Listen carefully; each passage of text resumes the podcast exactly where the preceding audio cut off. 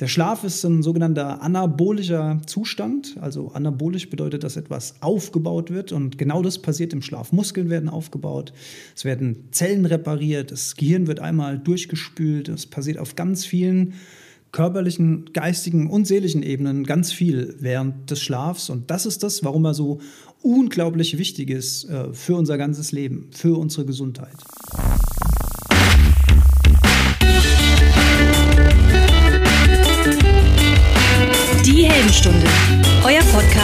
Ein ausgewogenes Life-Management.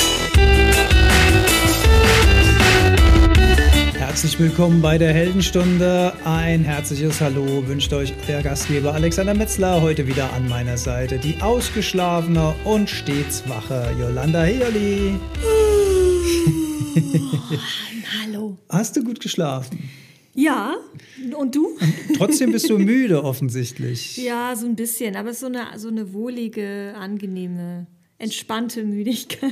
So eine Ausschlafmüdigkeit, weil heute Ostern ist wahrscheinlich. So sieht's aus. Ja, da sind wir auch schon bei unserem, nee, bei meinem Lieblingsthema, aber ich glaube, du redest auch, oder du machst zumindest sehr gerne, Jolli. Schlafen. Heute geht's um den Schlaf und vor allen Dingen um die ja, gesundheitlichen Benefits des Schlafes und wie wir es schaffen, ein Bewusstsein für unseren Schlaf zu entwickeln und unseren Schlaf ja, besser performen zu lassen, zu optimieren, einfach besser, tiefer zu schlafen, um somit erholter, produktiver, glücklicher am nächsten Tag sein zu können. Und ja, abends wünscht man sich ja gute Nacht und angenehme Träume. Das sind ja im Prinzip ja Floskeln, aber die sind schon tief verwurzelt in unserer Kultur. Das sind Wünsche, die geben wir äh, unseren Liebsten mit in die Nacht sozusagen, dass es eine gute Nacht wird. Und da sieht man schon allein an diesem Gruß, äh, wie wichtig das für uns kulturell eigentlich ist. Ja, was ist Schlaf denn überhaupt? Jöli, jetzt stell dir mal vor, du bist abends mit dem Hund unterwegs im Feld und dann, das kommt ja öfter mal vor, landet neben dir ein Raumschiff ein Außerirdischer steigt aus. Ja, das Vergnügen hatte ich noch nicht, aber sprich weiter. Der, und der, der kennt das Konzept des Schlafens nicht, weil die sind auf ihrem Planeten immer wach. Wie erklärst du dem denn jetzt, was denn eigentlich Schlaf ist? Also ich, äh, wie, wie sieht der aus, damit du meine Fantasie ein bisschen äh, Okay, ja, okay. Also der hat so, der hat so zwei Fühler auf dem Kopf, die leuchten oben. Der ist gelb und hat so einen Eierkopf und ganz kurze Arme und Beine, sieht aber ganz knuffig aus, also nicht bedrohlich. Okay, jetzt, jetzt kann ich es mir vorstellen. Okay. Ja. Gut, dann äh, wie erkläre ich ihm Schlaf? Also dazu äh, haben es sich die Menschen zur Angewohnheit gemacht, ins Bett zu gehen und die Augen zuzumachen. Warum machen wir das? Weil der Tag so anstrengend ist und wir unseren Körper damit runterfahren und zur Ruhe kommen und wieder quasi unsere Akkus voll tanken. Meinst du, ein Außerirdischer würde das verstehen? Ja, genau. Also Schlaf ist das, habe ich mir hier aufgeschrieben, Schlaf ist das, was kommt, nachdem alle Arbeit getan ist. Und zwar die geistige und die körperliche Arbeit. Ne? Und im Schlaf bekommen wir sozusagen den Payoff, also bekommen wir den Benefit dafür, was wir am Tag geleistet haben. Äh, wenn wir zum Beispiel Sport gemacht haben, äh, Liegestütz, Workout, ja, dann äh, kriegen wir den Benefit davon im Schlaf. Da wird nämlich alles aufgebaut, nicht, mhm. nicht während des Trainings. Der Schlaf ist ein sogenannter anabolischer Zustand. Also anabolisch bedeutet, dass etwas aufgebaut wird und genau das passiert im Schlaf. Muskeln werden aufgebaut, es werden Zellen repariert, das Gehirn wird einmal durchgespült. Es passiert auf ganz vielen körperlichen, geistigen und seelischen Ebenen ganz viel während des Schlafs. Und das ist das, warum er so unglaublich wichtig ist äh, für unser ganzes Leben, für unsere Gesundheit. Wer regelmäßig zu wenig schläft, für den steigen diverse Risiken. Ja, der Stoffwechsel geht aus dem Gleichgewicht, weil die Organe brauchen Schlaf, um sich regenerieren und verjüngen zu können. Also tatsächlich werden im Schlaf Wachstums- und Verjüngungsstoffe ausgesendet an den Körper. Ja, das ist auch vielleicht ganz spannend für Leute, die gerne jung bleiben wollen. Also wer genug Schlaf bekommt, der ist da auf einem guten Weg. Wer zu wenig schläft, altert tatsächlich schneller. Außerdem steigt das Risiko für Übergewicht, auf lange Sicht für Diabetes und andere Stoffwechselkrankheiten sowie Herz-Kreislauf-Krankheiten wie Schlaganfall und Herzinfarkt. Weswegen ich es schwer nachvollziehen kann, warum gerade in unserer Leistungsgesellschaft das Thema Schlaf so einen niedrigen Stellenwert hat. Kennst du ja, ne? Also ähm ne, ja, also klar, irgendwie hat ich glaube, wir hatten es auch schon mal in der Sendung, ne? Also wer viel schläft, ist äh, weniger Oder wird als weniger leistungsfähig und erfolgreich angesehen? Ist fauler grundsätzlich, oder? Ja, ist genau so. Hat so ein Faulenzer-Image oder ja, der leistet ja nichts oder der pennt jeden Tag bis um 10. Und du hast recht, wir haben schon darüber gesprochen. Wir hatten ja schon mehrere Folgen auch das Thema Schlaf angeschnitten. Aber heute würde ich gerne mal so richtig tief reingehen. Und äh, Verzeihung, wenn wir uns da hier und da auch an Punkten wiederholen. Aber Jolli, du, du kennst ja selbst Dale Carnegie. Wie oft hast du diese CD gehört, bis das mal ins Bewusstsein richtig eindringt und sich im Gehirn festsetzt? Man kann eigentlich Dinge gar nicht oft genug. Ja, und wie wir jetzt eben gelernt haben, setzt sich das ja erst im Schlaf im Gehirn fest. Ganz genau, ganz genau. Richtig. Ja, also anabolisch, also aufbauend, das ist das, was im Schlaf passiert, während die Wachphase der katabolische Zustand bedeutet. Katabolisch ist der Abbau von Stoffen, das machen wir am Tag, da bauen wir Dinge ab. Und im Wachzustand verbrauchen wir die Dinge, die wir im Schlaf aufgebaut haben. Und das hat mich erinnert an dieses schöne Bild von Yin und Yang. Also weiß und schwarz, jeweils zur Hälfte ineinandergreifend. Das eine birgt schon den Keim des anderen in sich. Das äh, fand ich sehr, sehr passend dazu. Ne? Also wenn wir schlafen, dann bereiten wir quasi die Energie für den nächsten Tag vor. Und am Tag, wenn wir arbeiten, wenn wir aktiv sind, wenn wir uns verausgaben, das trägt schon den Keim der Nachtruhe und der Erholungsphase in sich. Also das ist ein echt schönes Bild für ja, so eine Balance von Tag und Nacht, von Licht und Dunkel, von Schwarz und Weiß. Also Schlaf ist ja äh, offensichtlich überlebenswichtig, aber was genau passiert denn, wenn wir schlafen? Man sagt, dass der Schlaf, eine Schlafphase, die dauert etwa 1,5 Stunden. In 1,5 Stunden durchläuft der Mensch im Schlaf in etwa vier Phasen. Die äh, Einschlafphase, dieses sogenannte Eindämmern, ne, da sind wir sozusagen im Zustand zwischen Wach und Schlaf. Danach kommt der mitteltiefe Schlaf. Da sind wir schon richtig weggetreten, werden aber zum Beispiel noch wach, wenn äh, Umgebungsgeräusche oder irgendwas passiert um uns herum.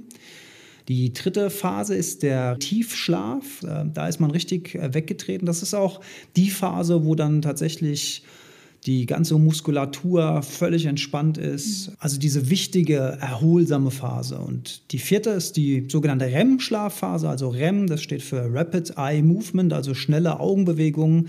Wir bewegen deswegen die Augen, weil wir unseren Traumbildern folgen. Das ist auch die Phase, wo dann das Gehirn ganz aktiv ist, wo auch die Muskeln wieder aktiv werden. Also da gibt es diese typischen Bewegungen im Bett, auch manchmal dieses Zucken oder so, wenn wir ähm, wenn wir schlafen, wobei ich auch das, oft das zucke beim Einschlafen, oder? Jetzt, jetzt, wo du es sagst. Da, das ist ganz interessant, da zuckt man Gefühl, ja auch gerne mal. dass man irgendwie so fällt manchmal, ne? Dann, Stimmt, das träumt man manchmal ja, ja. auch so. Ja, die Übergänge sind fließend, würde ich an der Stelle sagen. Ganz interessant. Du, ich habe es genau da gerade gedacht, als ich es auch gesagt habe, äh, dass ich dieses Zucken kenne ich auch so vom, vom Einschlafen. Aber das ist, kommt eben offensichtlich auch in der REM-Schlafphase vorher. Ja, und, und diese Phasen, die wiederholen sich dann immer oder so lange wie wir schlafen? Genau, die wiederholen sich theoretisch immer, wobei die REM-Schlafphase gegen Ende der, der Nacht äh, zunimmt, wohl. Ja. Aber das ist auch schwierig so pauschal zu sagen, weil das ist auch im Alter unterschiedlich zum Erwachsenen, zum Kind und so weiter. Aber wenn wir jetzt mal von uns ausgehen, also so äh, zwischen 30 und 50, sage ich jetzt mal, dann, dann äh, dürfte das ähm, so passen mit diesen 1,5 Stunden in etwa. Ja, jetzt gibt es auch äh, Spezialisten, die sagen, dass sie zum Beispiel äh, lieber 7,5 Stunden schlafen als 8 Stunden, weil du ja rein rechnerisch nach 7,5 Stunden diese Phasen komplett mehrfach durchlaufen bist und nicht mittendrin bist in einer Phase, wo du geweckt wirst. Ja, und ach so, und in welcher Phase sollte man idealerweise geweckt werden? Dann wahrscheinlich nicht in der Tiefschlafphase. Nee, am Ende von so einem also Zirkel wäre quasi im REM. nach dem REM-Schlaf okay. sozusagen, ja. Also mhm. wenn man da diese 1,5 Stunden rein rechnerisch durchlaufen hat, dann wäre ein optimaler Zeitpunkt, um geweckt zu werden.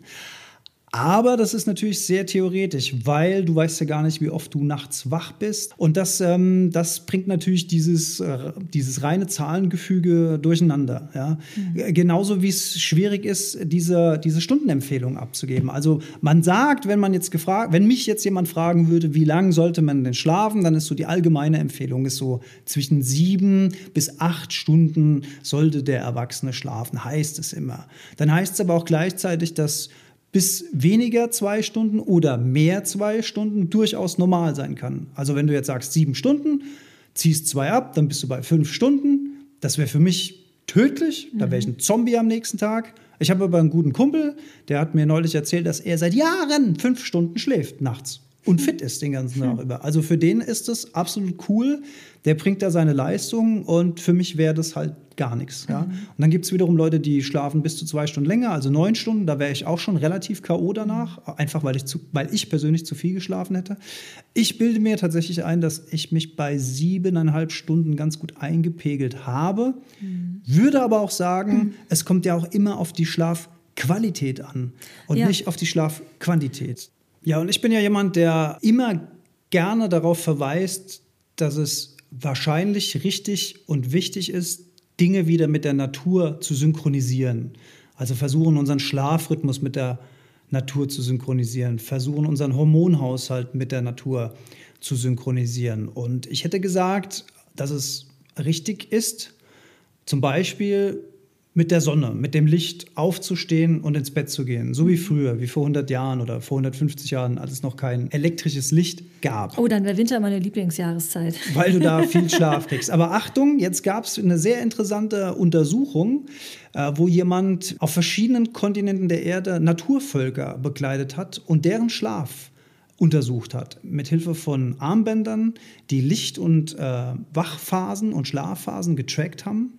Und das war sehr, sehr spannend. Dabei ist rausgekommen, dass Naturvölker, also Menschen, die keinerlei Zugang zu unserer hochgelobten westlichen Zivilisation haben, die schlafen durchschnittlich sogar nur sechseinhalb Stunden. Also weniger als der westliche Mensch. Das fand ich ganz krass. Und die gehen auch nicht mit dem Sonnenuntergang ins Bett, sondern mhm. die feiern meistens abends noch, äh, zwei, drei Stunden nach dem Sonnenuntergang und stehen morgens meistens vor dem Sonnenaufgang auf. Also es ist gar nicht so, wie ich jetzt gedacht hätte, dass die sich da so synchronisieren, sondern die haben ihren festen Rhythmus, mhm. aber jetzt auch nicht synchronisiert mit der Sonne.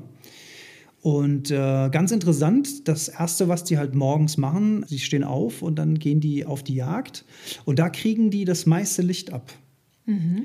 Was ich auch sehr, sehr spannend finde, weil so in unserer ja, Wohlfühl-, Fitness-, Gesundheitsszene ist ja auch oft die Rede davon, dass man morgens rausgehen soll. Dafür plädiere ich ja auch. Ja? Wenn ihr die Folge Der Goldene Morgen gehört habt, dann wisst ihr ja, dass ich auch sage, so ein leichtes Sportprogramm morgens zum Beispiel ist gut oder auf jeden Fall rausgehen. Weil es ist wohl tatsächlich so, dass der Mensch früher das meiste Licht am Morgen und am Vormittag abbekommen hat. Mhm. Warum ist das so? Weil es mittags dann so heiß wurde, also gerade auch in den wärmeren Ländern, dass man sich da eher in den Schatten zurückzieht. Das heißt, der äh, Mensch ist eigentlich so synchronisiert, dass er morgens eigentlich rausgehen sollte. Und was machen wir morgens? Wir sitzen morgens im Büro. Mhm. Ja, wir, wir sitzen in abgeschlossenen Räumen im Kunstlicht und kriegen viel zu wenig Licht ab. Und das kann ein Teil unserer ja, Schlafprobleme sein, die wir hier im Westen so haben. Aber dass die grundsätzlich nur sechseinhalb Stunden, also ist jetzt ja auch kein in Zement gegossene Zeit, aber das war halt so der Durchschnittswert dieser Untersuchung. Das fand ich schon sehr, sehr, sehr interessant in dem Zusammenhang. Woran machst du denn fest oder woran merkt man, dass man genug geschlafen hat? Ja, das, auch das ist wieder keine so äh, pauschal zu beantwortende Frage, glaube ich. Aber äh, man kann wohl dazu sagen, das Problem ist, dass man sich an zu wenig Schlaf auch gewöhnt. Also der Körper gewöhnt sich daran und überspielt das für eine gewisse Zeit. Und der Payoff davon kommt erst später in Form, könnte kommen, ja, in Form, also so eine chronische Übermüdung kann zum Burnout führen, kann zum chronischen Stress führen, kann dann zu körperlichen Problemen führen. Ne? Das merkt man halt nicht direkt, das ist ein schleichender Prozess.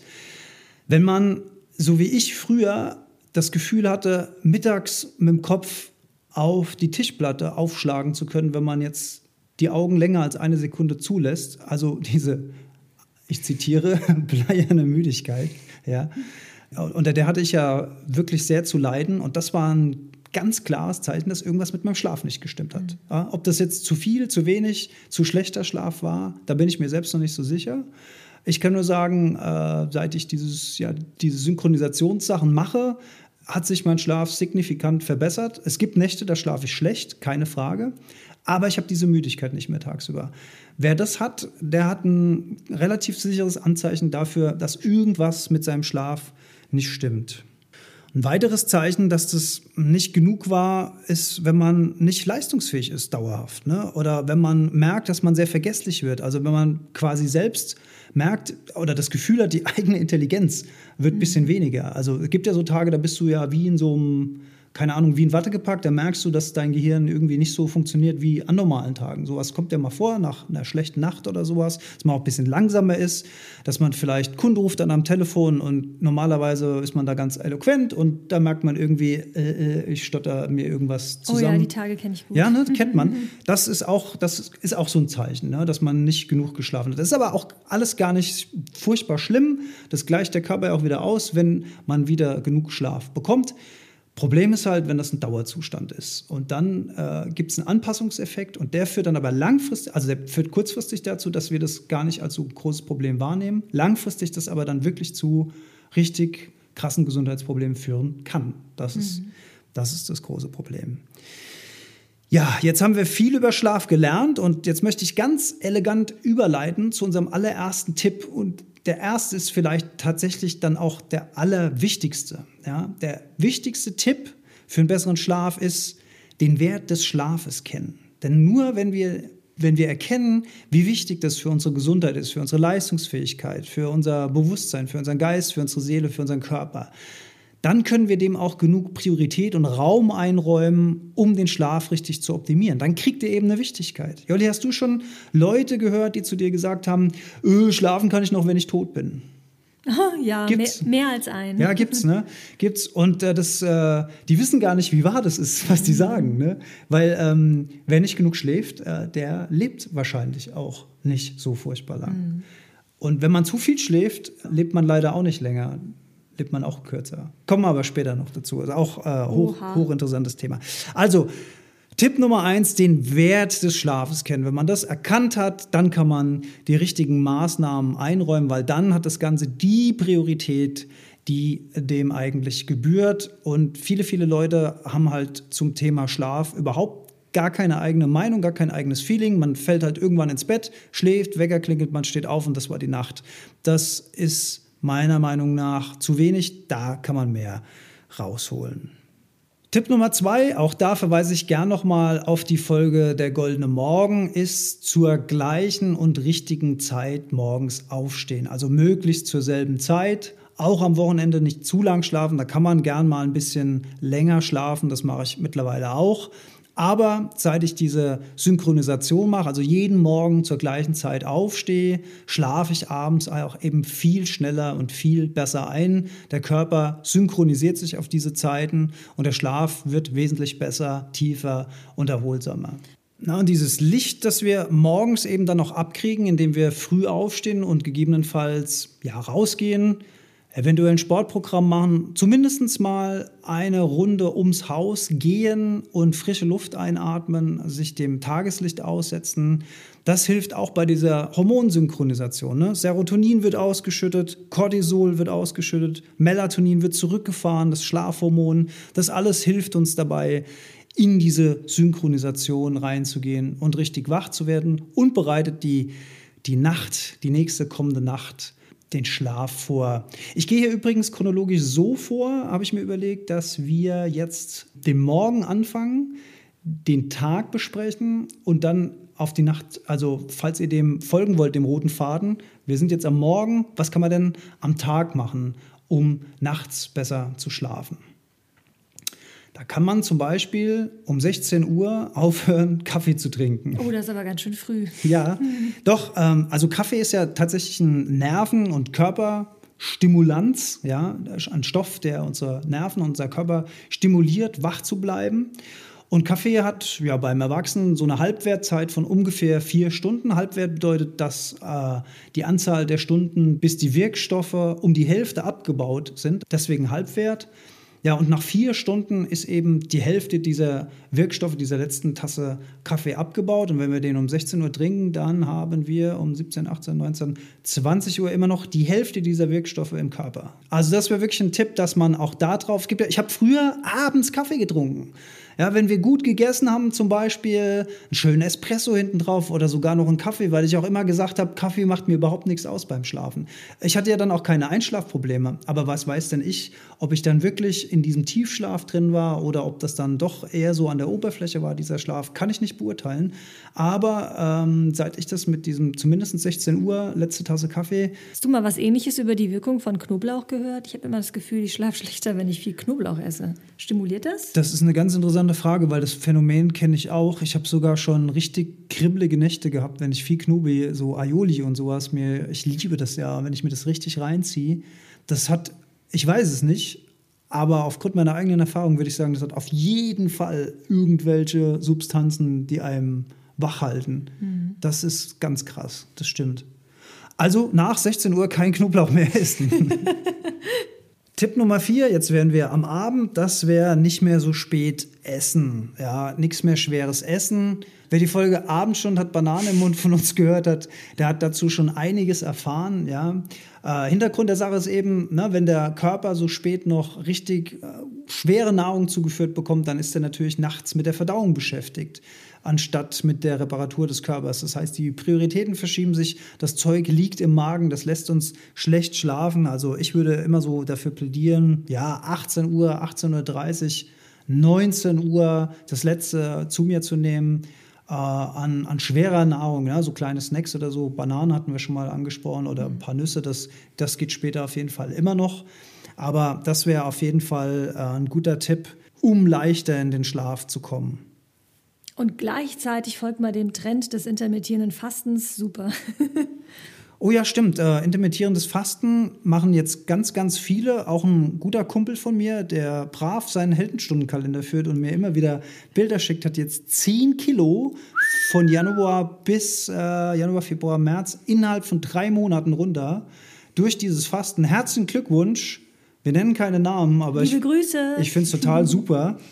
Ähm, ja klar, also je früher man dann abends isst und je später man morgens frühstückt, dann hat man eventuell diese 16-Stunden-Pause das kann ein. Hast du das schon mal probiert? Ich habe das noch nicht gemacht. Ja, unfreiwillig. Äh, manchmal vergesse ich es dann doch auf der Arbeit zu frühstücken und dann äh, sind bis zur Mittagszeit 16 Stunden vergangen seit der letzten Mahlzeit. Aber du hast es jetzt nicht regelmäßig nee, als Ziel. Ich habe es auch nie, nie, als Ziel ja. und, und nie bewusst gemacht. Habe ich auch noch nicht gemacht. Ich kenne auch einige, die das äh, ausprobieren, auch äh, eine meiner Freundinnen. Relativ erfolgreich scheinbar. Ne? Mhm. Ne? Ganz, ganz interessant.